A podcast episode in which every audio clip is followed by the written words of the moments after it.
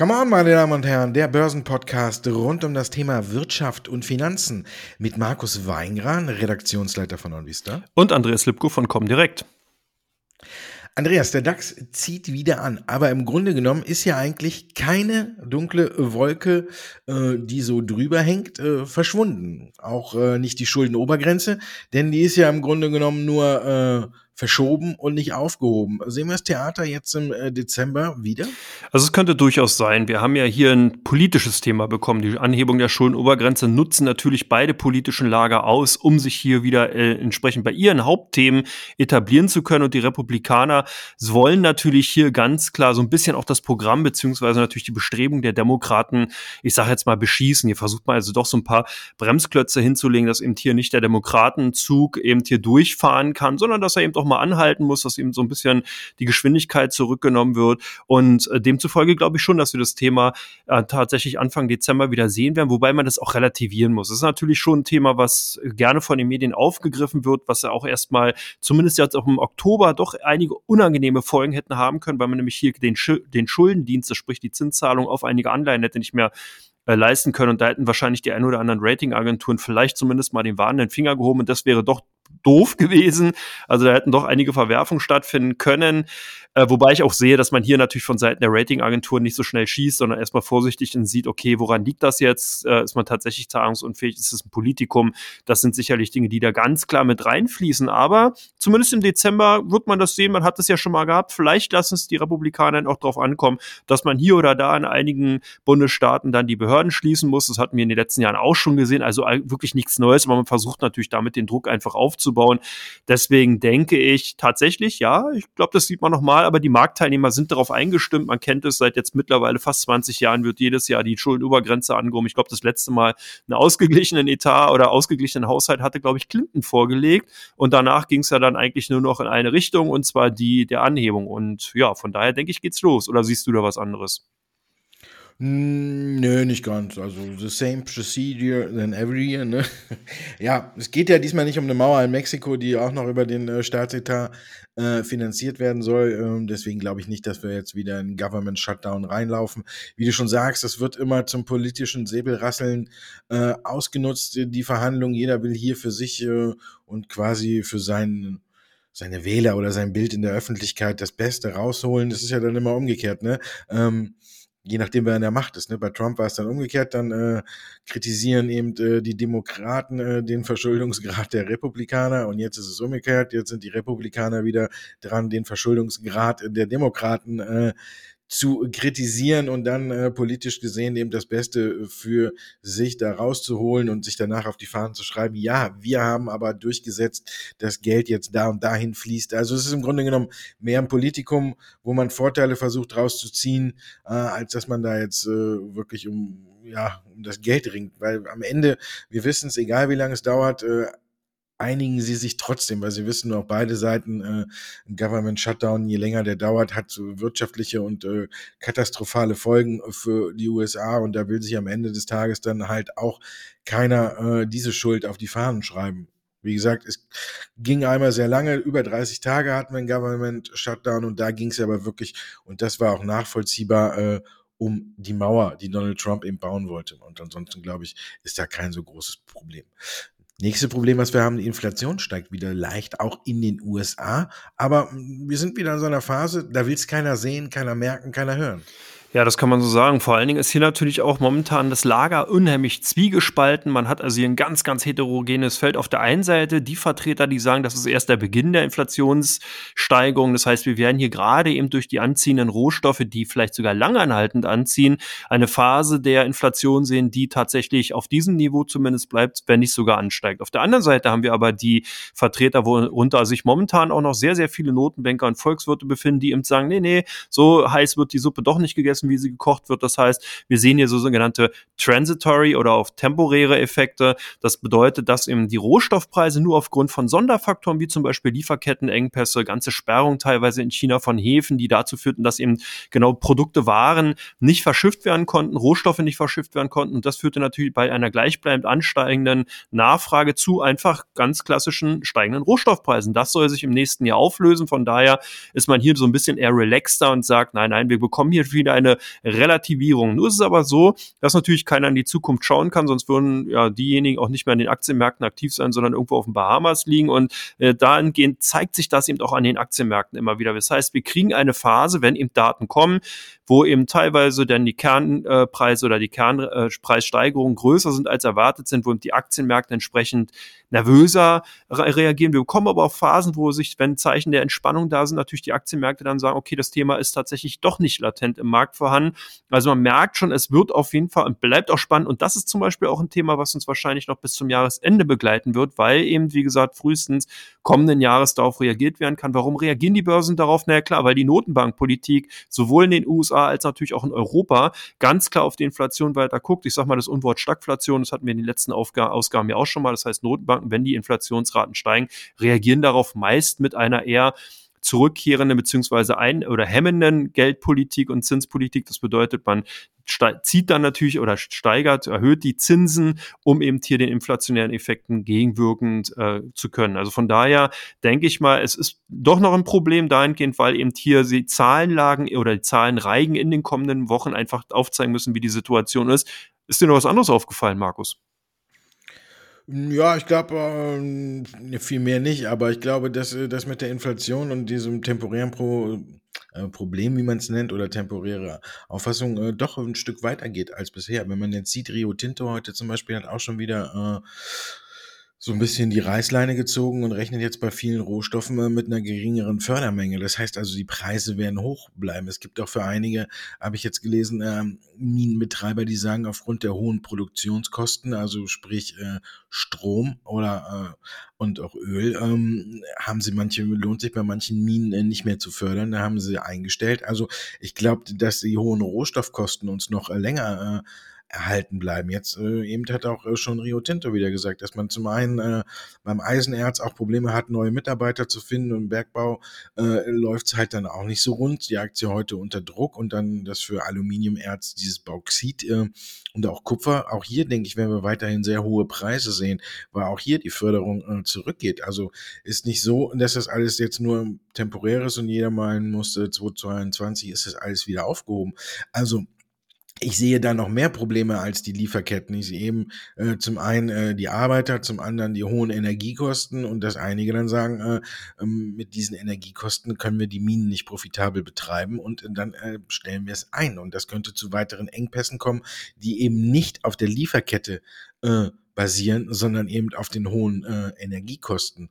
Und wenn ich mir den Ölpreis so angucke und alles andere, dann frage ich mich, wann das wieder äh, zurückgehen soll. Also ich gehe fest davon aus, dass wir beim Ölpreis äh, wahrscheinlich noch an der 100 äh, Dollar Marke kratzen. Äh, bislang schreit nämlich noch keiner danach. Das heißt, es geht weiter nach oben. Wir wissen ja erst, wenn die ersten richtig anfangen, richtig laut anfangen zu schreien, die Ölpreise steigen in dreistelligen Bereich und dann kann man vielleicht sagen, okay, jetzt sind wir angekommen. Wir hatten zwar jetzt äh, bei den Lagerbeständen ähm, in den USA bei Rohöl ähm, eine angenehme Überraschung, dass sie höher waren als erwartet, was den Ölpreis ein wenig gestoppt hat. Aber heute geht es schon wieder bergauf. Wir rennen weiterhin Richtung Mehrjahreshoch und äh, ich denke, es wird noch ein längerfristiges Problem sein. Aber aktuell will es halt eben keiner sehen und wenn es keiner sehen will, dann äh, muss man sich immer wieder damit äh, äh, vertraut machen, dass irgendwann einer sagt, ja, es war ja immer schon da und dass es immer mal wieder hochkommt und auch immer mal wieder die Märkte nach unten drückt und dann, wie wir jetzt haben, so Phasen haben,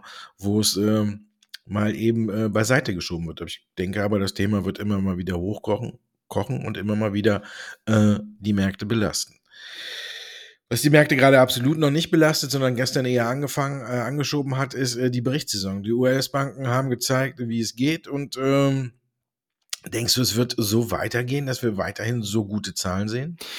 Ähm, nee, ich denke nicht. Also tatsächlich, die Banken haben hier eine Sondersituation äh, eingenommen und ich glaube eher, dass wir tatsächlich hier in einigen Branchen, gerade aus der Old Economy, vielleicht auch sogar aus dem Automotive-Sektor, aus dem Maschinenbau heraus, doch einige Überraschungen sehen werden, die eben auf der negativen Seite zu finden sind. Du hast gerade schon Rio Tinto als Beispiel genannt, die haben wir nachher im dritten Teil auch nochmal.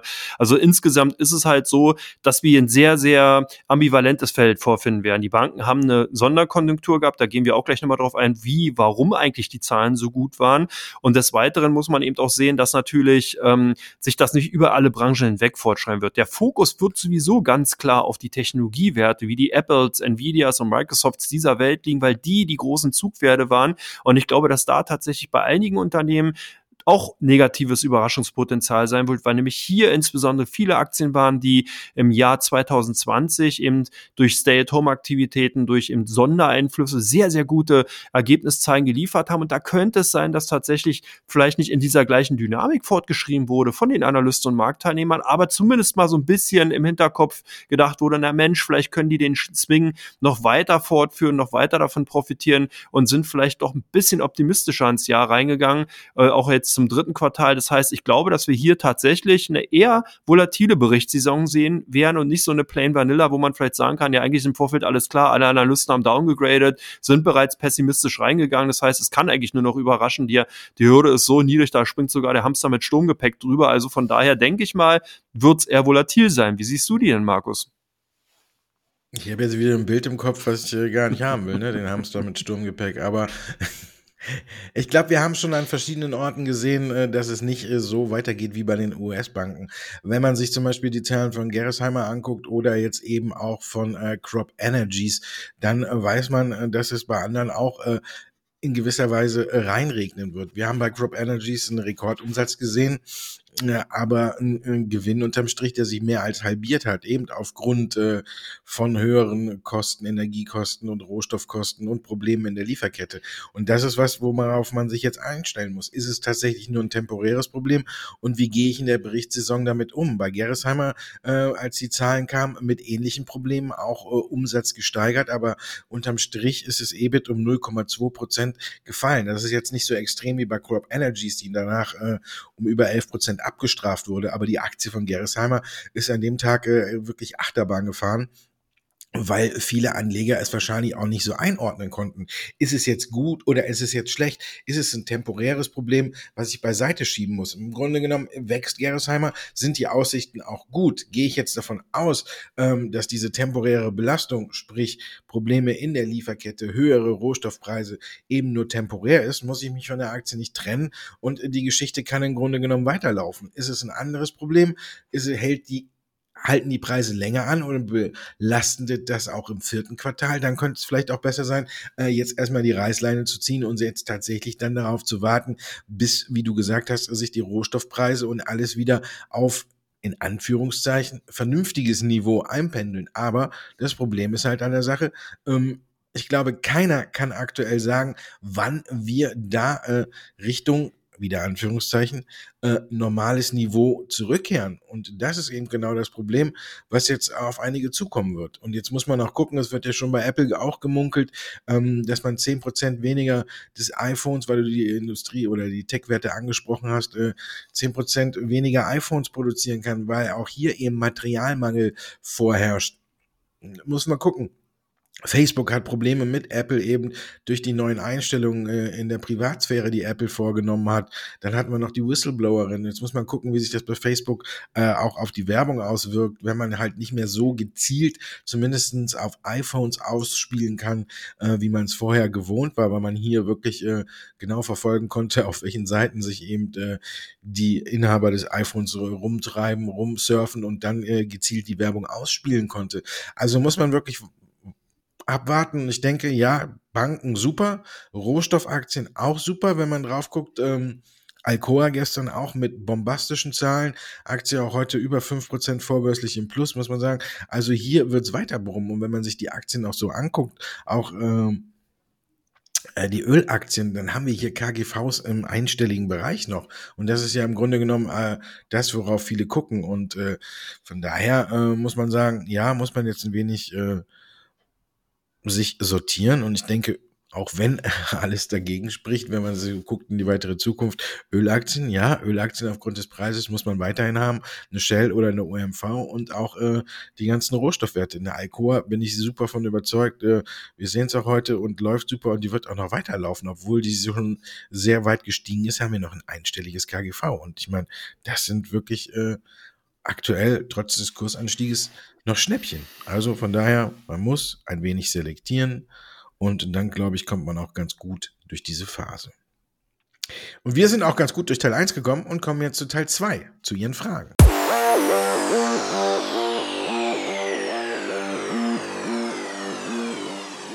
Come on, der Börsenpodcast, unser zweiter Teil. Sie haben uns Fragen geschickt, wir haben uns fünf rausgesucht und beantworten die. Natürlich die erste Frage, zu den Banken, du hast es eben schon angesprochen, Andreas, US-Banken, wie lange sprudeln die Gewinne denn noch so weiter? Ja, hier muss man sehen, dass gerade die großen äh, US-Investmentbanken, die auch teilweise relativ stark im Privatkundengeschäft sich in den letzten Jahren etablieren konnten, natürlich, klar, das Geschäft brummte, die Aktienmärkte, die Finanzmärkte hossierten, das Handelsvolumen war hoch, also hier haben gerade die Investmentbanken natürlich ganz, ganz, ganz prächtig davon profitiert. Das zeigt sich zum Beispiel bei JP Morgan, die ja im dritten Quartal den äh, Gewinn pro je Aktie auf 3,74 Dollar steigern konnten. Der, äh, die Erwartungshaltung lag bei 2,99, 3 Dollar so ungefähr, also auch hier weit über den Erwartungen. Gewinn insgesamt hat der Konzern von 11,7 Milliarden US-Dollar verbucht. Das ist praktisch so, die könnten sich dann demnach pro Quartal eine deutsche Bank irgendwie leisten und hätten dann noch Geld übrig. Das sind also Dimensionen, die sind wirklich heftig. Ohne die Auflösung der, von Teilen der Risikovorsorge, und hier wird's interessant, wären es nämlich nur 9,6 Milliarden gewesen. Was sind die Risikovorsorgen? Das sind genau die Vorsorgen, die man im vergangenen Jahr beziehungsweise in den letzten Quartalen getroffen hat um mögliche Kreditausfälle durch die Coronavirus-Pandemie einfach auffangen zu können. Die sind jetzt aufgelöst worden und das ist ganz interessant, weil das zieht sich nämlich durch das komplette Zahlensetting der Zahlen von zum Beispiel Bank of America, Citigroup, Wells Fargo, Morgan Stanley. Alle haben ihre Risikovorsorgen aufgelöst und dadurch die Gewinne halt dann eben so stark ansteigen lassen. Insgesamt lässt sich aus den Zahlen sehen, dass gerade das Kreditkartengeschäft und die Mergers and Acquisition Aktivitäten, das heißt Fusion und Übernahmen natürlich auch extrem stark in die Bücher äh, gespielt haben von den großen Banken. Das werden wir sicherlich auch bei den Zahlen von Goldman Sachs sehen, dass gerade hier die M&A-Aktivitäten und natürlich das äh, Aktien- und Finanzmarktgeschäft bei Goldman Sachs dann traditionell hier auch wieder ordentliche Gewinne hervorrufen wird. Also insgesamt kann man sagen, man muss jetzt bei den Erwartungshalten, äh, Erwartungshaltung bei den amerikanischen Banken ein bisschen zurücknehmen, weil die Risikoversorgung sind jetzt aufgelöst, die können also zukünftig erstmal nicht mehr für eine Ertragssteigerung beitragen oder zu einer Ertragssteigerung beitragen. Und äh, jetzt muss sich eben zeigen, ob das Geschäft insgesamt noch weiterhin so hoch und so gut läuft, dass man eben die Gewinndynamik aufrechthalten kann. Das hat man in den letzten Monaten gesehen, ist so ein bisschen zurückgekommen. Von daher denke ich, äh, wird sich hier auch eine, sag ich mal, Normalisierung beziehungsweise eher so eine kleine Gewinnminderung eben oder Dynamik, Abnahme der Dynamik zeigen. Von der Abnahme der Dynamik kann man bei Hugo Boss ja überhaupt nicht sprechen. Die haben ja ganz im Gegenteil die Prognose erhöht. Äh, sollte man jetzt noch aufspringen bei den Aktien, Markus? Ja, wenn man äh, ein wenig Risiko mag, ja, die Prognoseerhöhung war natürlich eine positive Überraschung und äh, Hugo Boss kriegt die Probleme jetzt so langsam im Griff. Man hat ja hier einiges verschlafen gehabt in der Vergangenheit, ähm, gerade auch ähm, vor oder durch Corona und ähm, nicht hat sich das Ganze ein wenig wieder beschleunigt. Man hatte ja den E-Commerce und alles äh, bei Hugo Boss quasi außen vor gelassen und hinkte da extrem hinterher. Und jetzt kriegt man das so langsam im Griff. Durch Corona musste man hier auch noch schneller tätig werden. Ja, und jetzt hat man äh, tatsächlich ähm, nochmal die Prognose erhöht, weil es auch äh, an allen Ecken und Enden wieder besser läuft. Der Umsatz äh, soll jetzt um 40 Prozent steigen. Nach der Annahme war vorher auf 30 bis 35 Prozent äh, und das EBIT soll zwischen 175 und 200 Millionen Euro liegen. Und zuvor äh, war 175 die obere Spanne der Planung. Also man sieht, es läuft wieder ganz gut. Ähm, vielleicht nicht heute direkt hinterher springen, nachdem äh, die Nachricht äh, das jetzt noch verarbeitet, weil es ja ein bisschen überraschend kam, nochmal einen Rücksetzer warten, bis einige ihre Gewinne mitnehmen.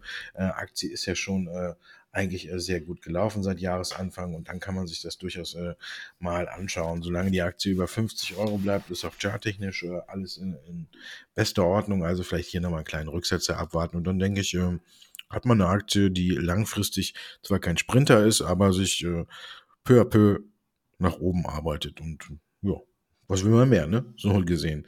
Eine Aktie, die sich peu à peu nach unten arbeitet, ist eher CureVac. Impfstoff der ersten Generation ist jetzt Geschichte, Aktie auch. Ja, da hast du vorhin auch ein schönes Wort benutzt, verschlafen. Das kann man bei CureVac auch sein, hat das Management so einiges verschlafen und das war natürlich auch ein bisschen der Tatsache geschuldet gewesen. Wir haben ja auch bei diesem Podcast hier öfter darauf hingewiesen, dass CureVac sich von einem Forschungsinstitut oder Forschungsunternehmen hin zu einem gewinnorientierten Unternehmen entwickeln musste und das Management das erst zu spät auch in dieser Form tatsächlich erkannt hat. Es ist zwar schön, wenn die Forscher hier und da weiter forschen und auch tolle Ergebnisse dann äh, eventuell kriegen, aber beides blieb dann aus. Das heißt, man hat zu lange geforscht, man hat den Anschluss an BioNTech und Moderna einfach verpasst, verschlafen. Das war damals schon ein Problem, selbst wenn der Impfstoff besser gewesen wäre oder die Daten, die wir da bekommen haben.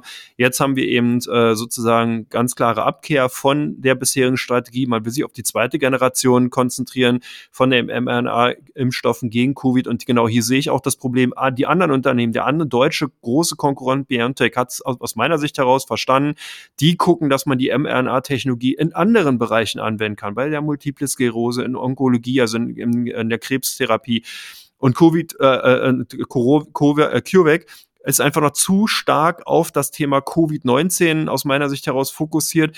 Das kann bald Geschichte sein. Wenn wir diese Pille von Merck bekommen, wenn auch andere Pharmaunternehmen nachziehen und andere Präparate rausbringen, wenn Novavax eben hier die Antigen-Impfstoffe rausbringt und so weiter, dann ist dieser Markt irgendwann gesättigt und dann kann eben eine CureVac mit ihrem Impfstoff der, was ich, zweiten, dritten Generation zwar ankommen, aber kein Schwein will den mehr haben, weil im Endeffekt dann eben auch natürlich die ganze Dynamik aus diesem Thema draußen ist. Für mich ist CureVac, sage ich mal ganz ehrlich, eine große Enttäuschung insgesamt. Ich hätte mir damals wesentlich mehr daraus versprochen, auch gerade der Ansatz, den das Unternehmen eben mitgebracht hat. Aus meiner Sicht heraus ist jetzt wirklich interessant, wie die Strategie sich zukünftig gestalten wird, ob das Management es versteht, sich hier breiter aufzustellen und die Abkehr von der Covid-19-Impfstoffentwicklung eben nimmt, beziehungsweise sie weiterhin im Fokus behält, aber die Palette eben weiter ausbreitet.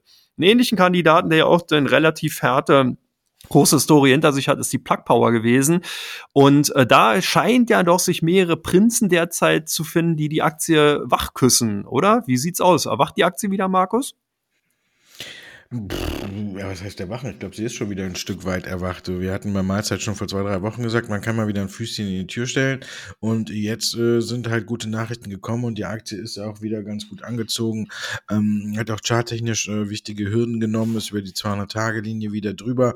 Ähm, ja, sie könnte wieder, ich sage jetzt mal in Anführungszeichen, erwachen. Das Problem an der ganzen Sache ist, es sind gute Kooperationen. Da müssen wir tatsächlich nicht drum rumreden. Man hat sich jetzt mit äh, äh, Philips äh, 66 und äh, oder 66 und dann noch mit ähm, Airbus äh, in Kooperation begeben. Aber ja, mit Airbus plant man zusammen, wie quasi der Flughafen der Next Generation aussehen kann, in dem ein ganzer Flughafen inklusive Flugzeuge äh, mit Wasserstoff betrieben wird. Es ist eine Studie, die zusammen gemacht wird. Es ist gut, dass man die mit Airbus macht. Wenn man Airbus äh, und Boeing vergleicht, hat man hier tatsächlich den absolut besseren Partner äh, für so eine Studie an Land gezogen. Mit äh, Philips äh, möchte man zusammen äh, neue Wasserstoff äh, Raffinerien, sage ich mal, fast schon bauen und äh, auch da von dem gegenseitigen Know-how profitieren. Alles schön und gut.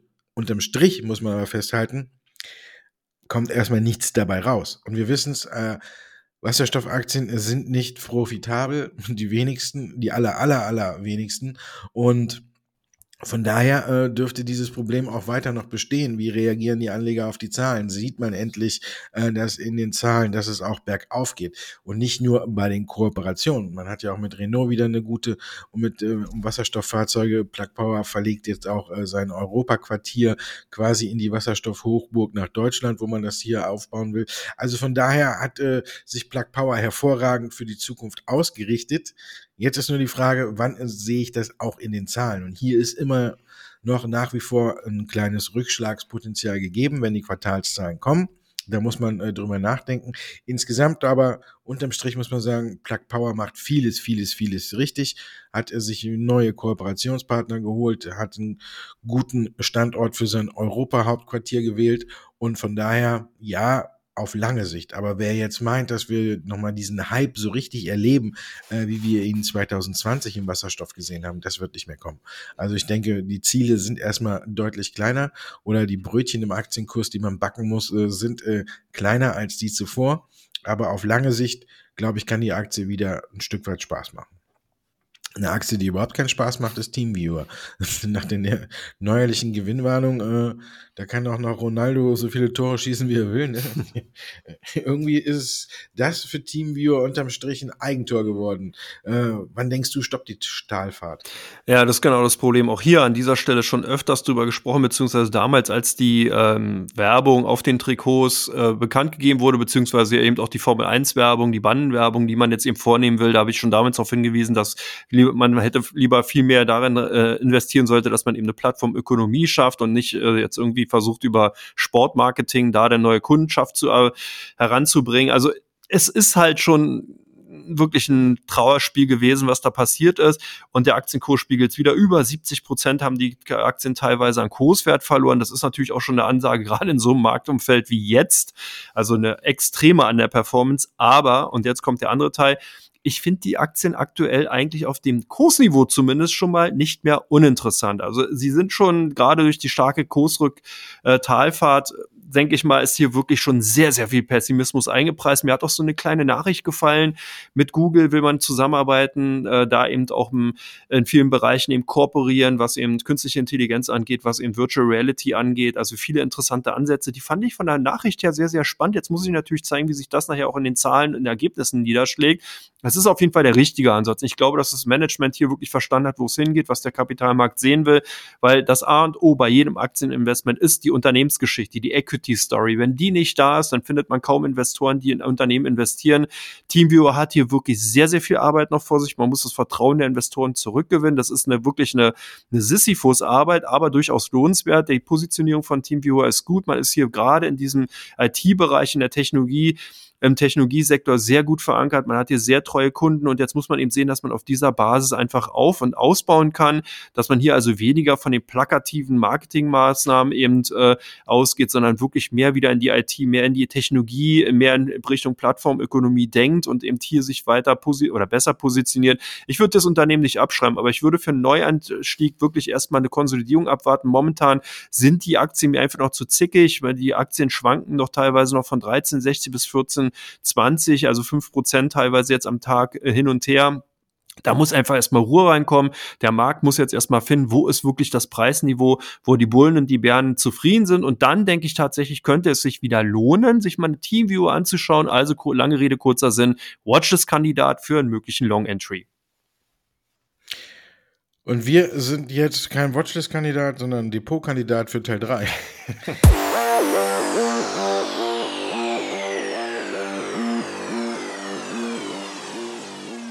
Teil 3 unseres Börsenpodcasts. Come on, meine Damen und Herren. Und jetzt geht es um die Aktien, die im Fokus stehen bei der Comdirect und bei unserer Internetseite on Vista.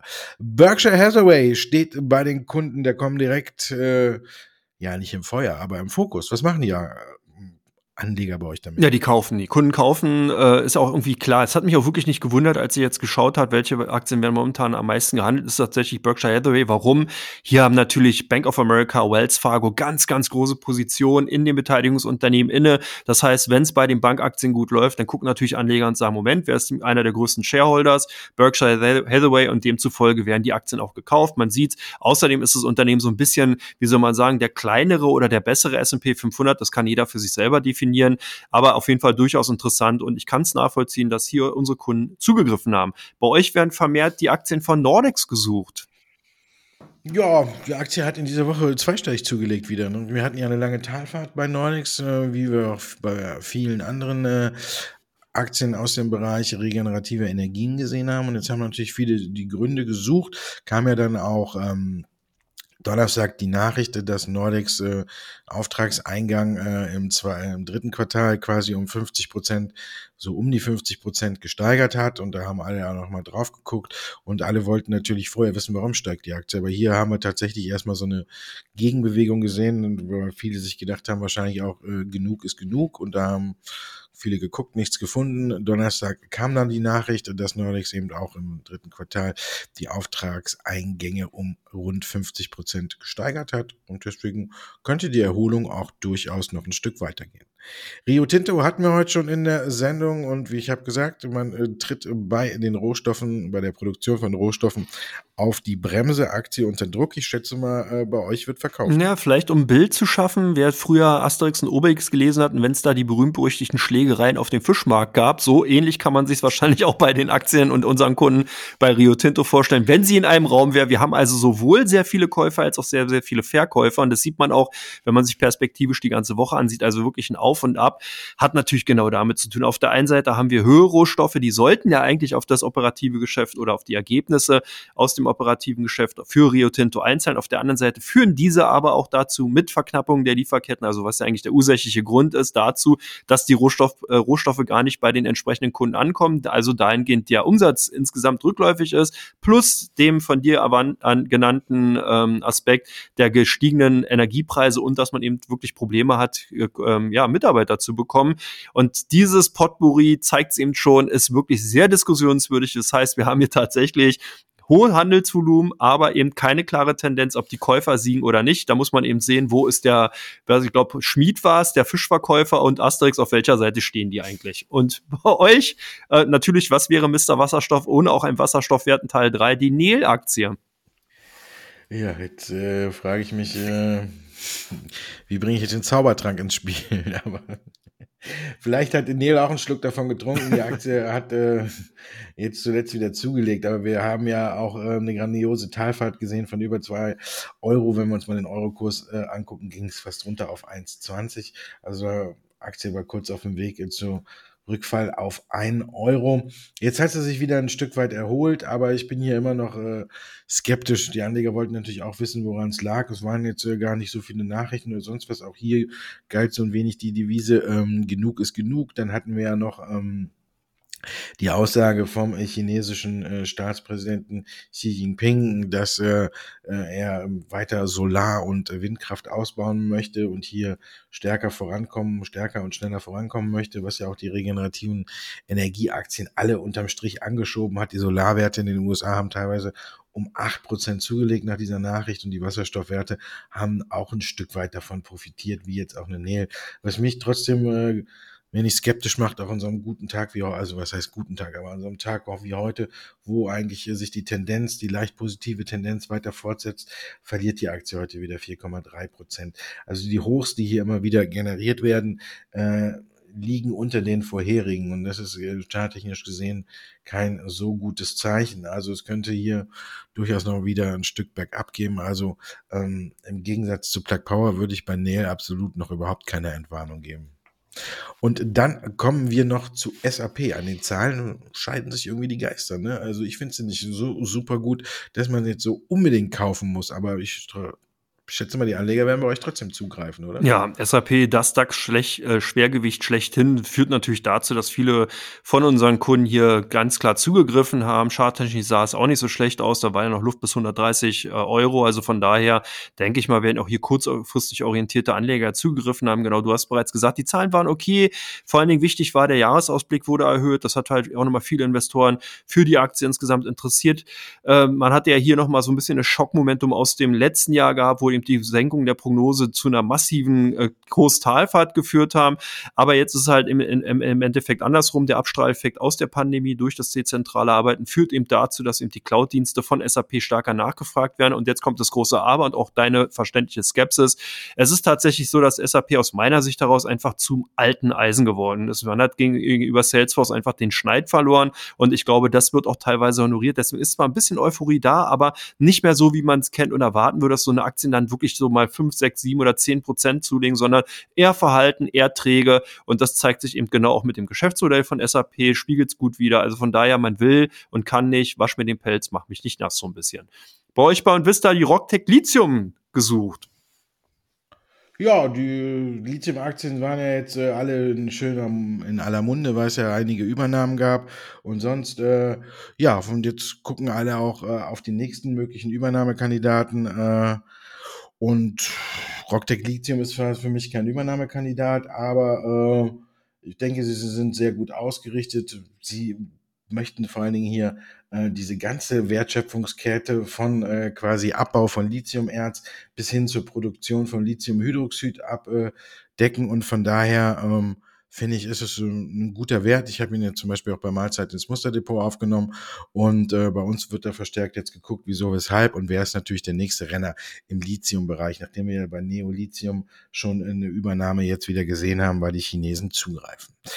Das war's dann auch für heute. Ne? Ich wünsche dir ein wunderschönes Wochenende und ähm, dann sehen wir uns nächste Woche Freitag wieder. Besser gesagt, hören wir uns wieder. Genau, aber ich will dich nicht oder die Zuhörer nicht aus der Sendung gehen lassen, ohne uns allen, Ihnen, dir zu gratulieren. Und zwar mit dieser Sendung haben wir es tatsächlich geschafft. Zum einen, wir sind seit drei Jahren mit diesem Podcast aktiv. Seit Oktober 2018 machen wir das jetzt hier quasi ununterbrochen. Wir hatten, glaube ich, einmal eine ganz kurze Pause drin. Das war 2019, aber auch ein Learning draus gezogen. Seitdem ununterbrochen jede Woche für euch da. Und was ganz interessant ist, mit dieser heutigen Sendung erreichen wir, tara, die eine Million Download-Grenze ist dann überschritten. Wir haben also eine Million Download und Streams auf allen Podcasts insgesamt. Wir haben über 285.000 Abonnenten, teilweise über 15.000 Hörer auf die Podcast-Folgen. Also Markus, vielen Dank nochmal an dich, dass, dass wir dieses tolle Format hier so weit hochgerockt haben. Und auch nochmal vielen Dank an alle Hörer und ja, die eben hier die Treue gehalten haben. Ja, super. Das sind natürlich Zahlen und äh, möchte ich mich auch bedanken. Ich meine, du hast ja jetzt äh, mich nur erwähnt, aber du hast ja auch einen wesentlichen Teil dazu beigetragen. Ne? Also können wir uns äh, da dann äh, gegen, gegeneinander hochjubeln. Aber äh, das verkneifen wir uns, sondern wir machen einfach so weiter und sagen allen, die uns zugehört haben, vielen lieben Dank und bis nächste Woche und dann nehmen wir die nächste Million in Angriff. Ne?